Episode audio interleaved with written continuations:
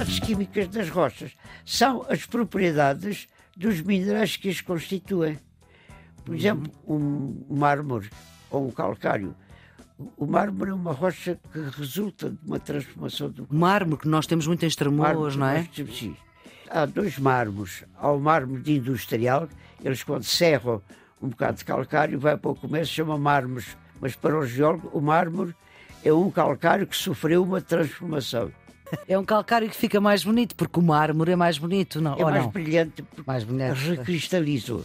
Ah, é por isso é que é mais É brilhante. por isso mais brilhante, sim. Uhum. Estamos com o chamado avô dos dinossauros, António Galopim de Carvalho. Na realidade, é, é avô do Domingos, da Francisca, do Mateus. É o mais conhecido geólogo português, é diretor emérito do Museu Nacional de História Natural, doutorado em sedimentologia e geologia na Universidade de Sorbonne, em Paris, e na Universidade de Lisboa, autor de uma vastíssima obra eh, científica, de divulgação e também de ficção. Até tem um livro sobre culinária, com poejos e outras ervas. Professor eh, na Faculdade de Ciências da Universidade de Lisboa durante 40 anos, eh, até 2001, em que se jubilou como professor catedrático. Foi responsável científico de vários projetos de investigação nas áreas da geologia marinha e da paleontologia dos dinossauros e atualmente continua a trabalhar na divulgação, na salvaguarda e na valorização do património geológico nacional. E é por isso que está aqui connosco no Serviço Público Bloco Notas, que é um programa que ajuda quem está nos últimos anos do secundário, mas também quem se interessa por saber mais. E eu vou começar, professor Galopim, vou começar por eh, uma frase sua. O senhor costuma dizer que se não houvesse pedras, não havia nada neste mundo. É verdade. Quer explicar? Então como é que é?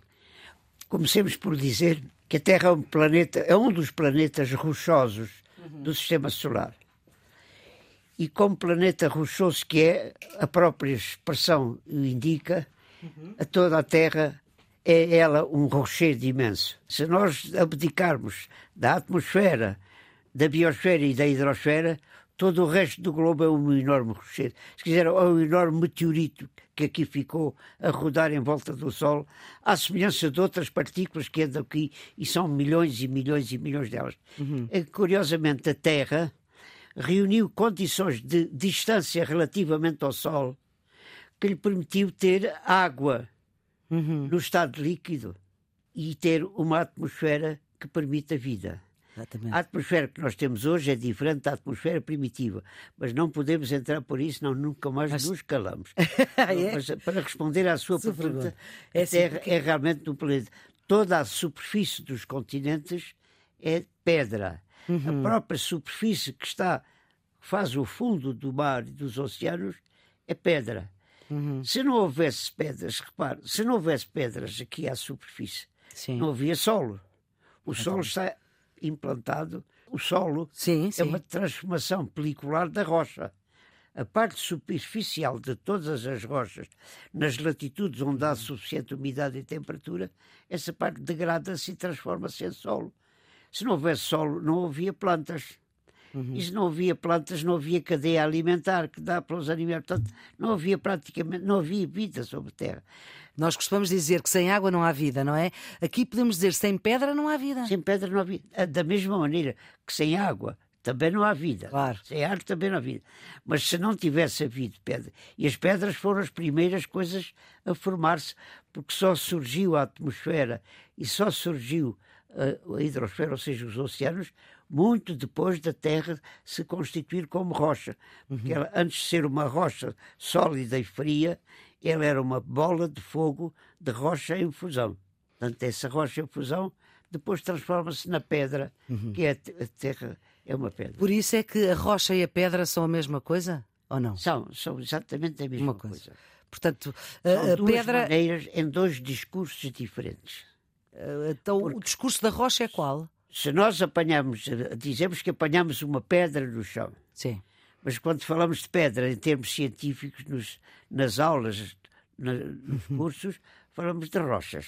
Ah, Portanto, são Portanto, no fundo, a pedra é popular, é a linguagem pedra mais popular, a, a rocha é mais, é mais erudito. Mas tem também uma razão de ser. Sim. É que pedra vem do grego, quando nós tivemos aqui os gregos Uhum. na península, portanto, muito, muito antes dos romanos, eles deixaram aqui parte do seu, da sua linguística. Sim, claro, há muitas palavras do Petra, português. Petra, Petra em grego deu o nosso pedra. Exatamente.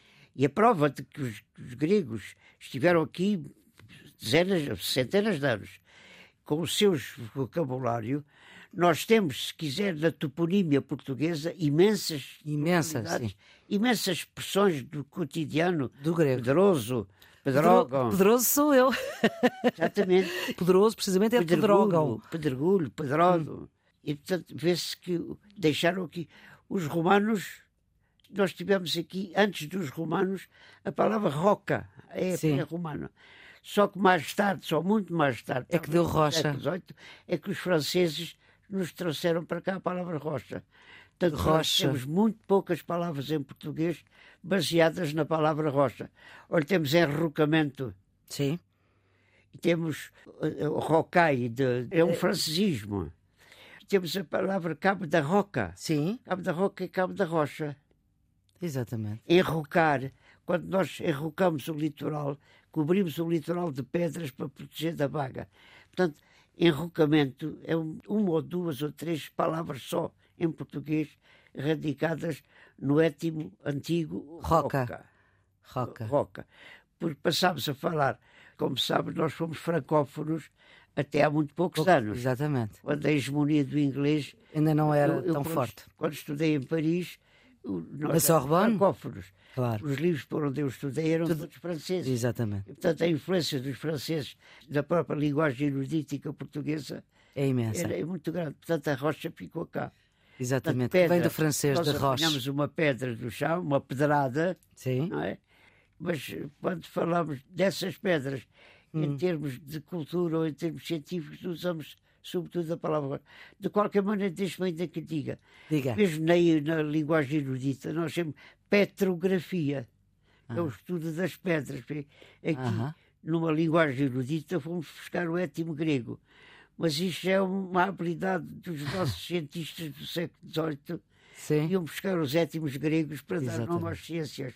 Tantas palavras que hoje no português vêm do grego. Professor Galopim Carvalho, continuamos ainda a falar de pedras e agora e de rochas. As rochas são constituídas por um ou por mais eh, minerais. Quer dar-nos exemplos desses minerais que constituem as rochas? Não, alguns toda a gente conhece, que basta ter feito o básico para ter ouvido Uhum. falar no quartzo, no feldspato e na mica. Quarto, Feldspato feldspato, e na mica. mica. Ou nas micas. Micas. É uma mica branca e é uma mica preta. Uhum. A mica branca chama-se moscovite, Uhum. o étimo é da Moscóvia, na Rússia. E Uhum. a biotite, biotite, é homenagem a um bio, um, um mineralogista francês. Mas temos o quartzo, que toda a gente conhece, não há criança nenhuma da escola que não sabe dizer que o granito é quartzo, feldspato e mica. O granito é muito mais do que isso. Uhum. Mas não, não podemos ficar por aqui. O número de minerais conhecidos hoje já ultrapassa as 3.500 espécies. Se quiser, para quem gosta de, de perceber o que se passa aqui, nós podíamos definir a rocha desta maneira. A rocha é constituída por um conjunto ou por uma única espécie, mas na maior parte dos casos é por um conjunto de minerais compatíveis entre si e compatíveis com o ambiente onde se formaram. Quer dizer, são minerais que só se formaram naquelas condições de pressão, de temperatura, de ambiente química e compatíveis uns com os outros. Exatamente. Deixe-me dar-lhe um exemplo. Diga, diga. A olivina é um mineral do basalto. Sim. O basalto não pode ter quartzo, porque o quartzo é incompatível com a olivina. Porquê? Porque a olivina é um mineral deficiente em sílica. E o quartzo é um mineral rico em sílica.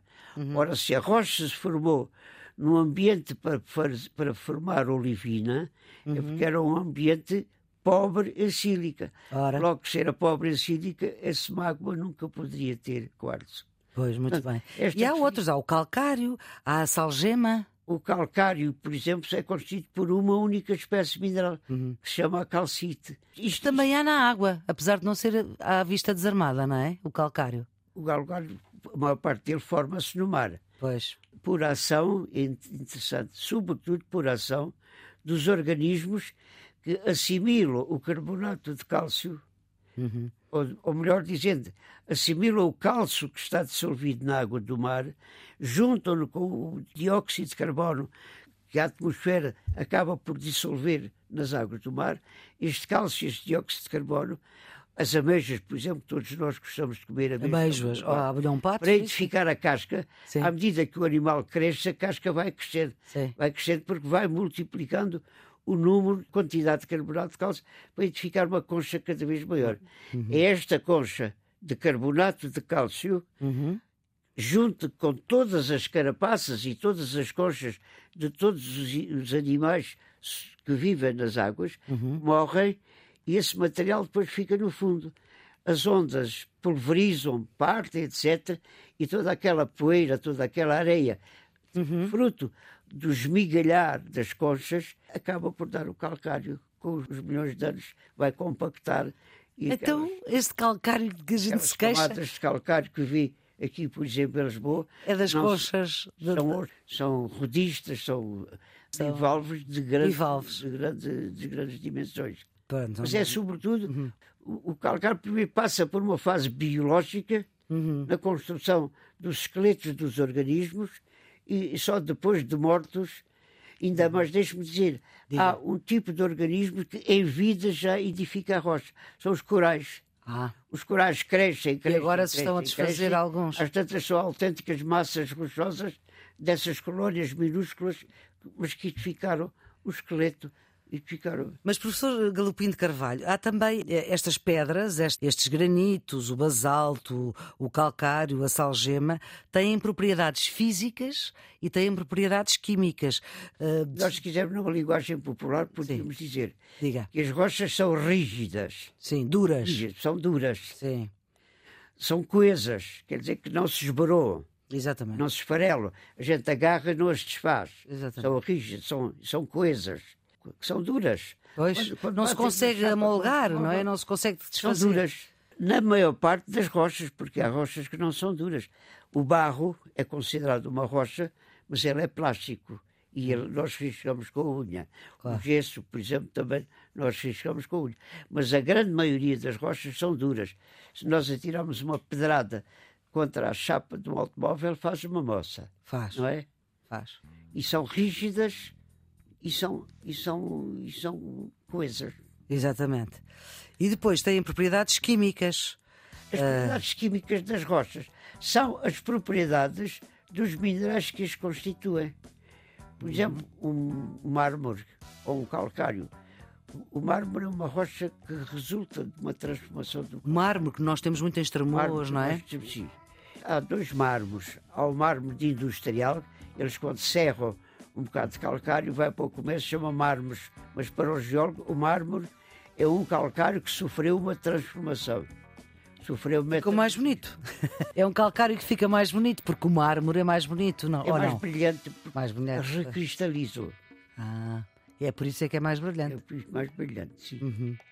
Mas, portanto, as propriedades químicas do mármore é as propriedades químicas do mineral do que ele é feito. Professor António Golpinho de Carvalho, nós vamos ficar por aqui nesta nossa conversa sobre as pedras e sobre o calcário. Vamos voltar noutro episódio do Serviço Público de Bloco de Notas. A produção editorial deste programa é da jornalista Ana Fernandes, a gravação de Henrique Santos. Tenham um bom dia.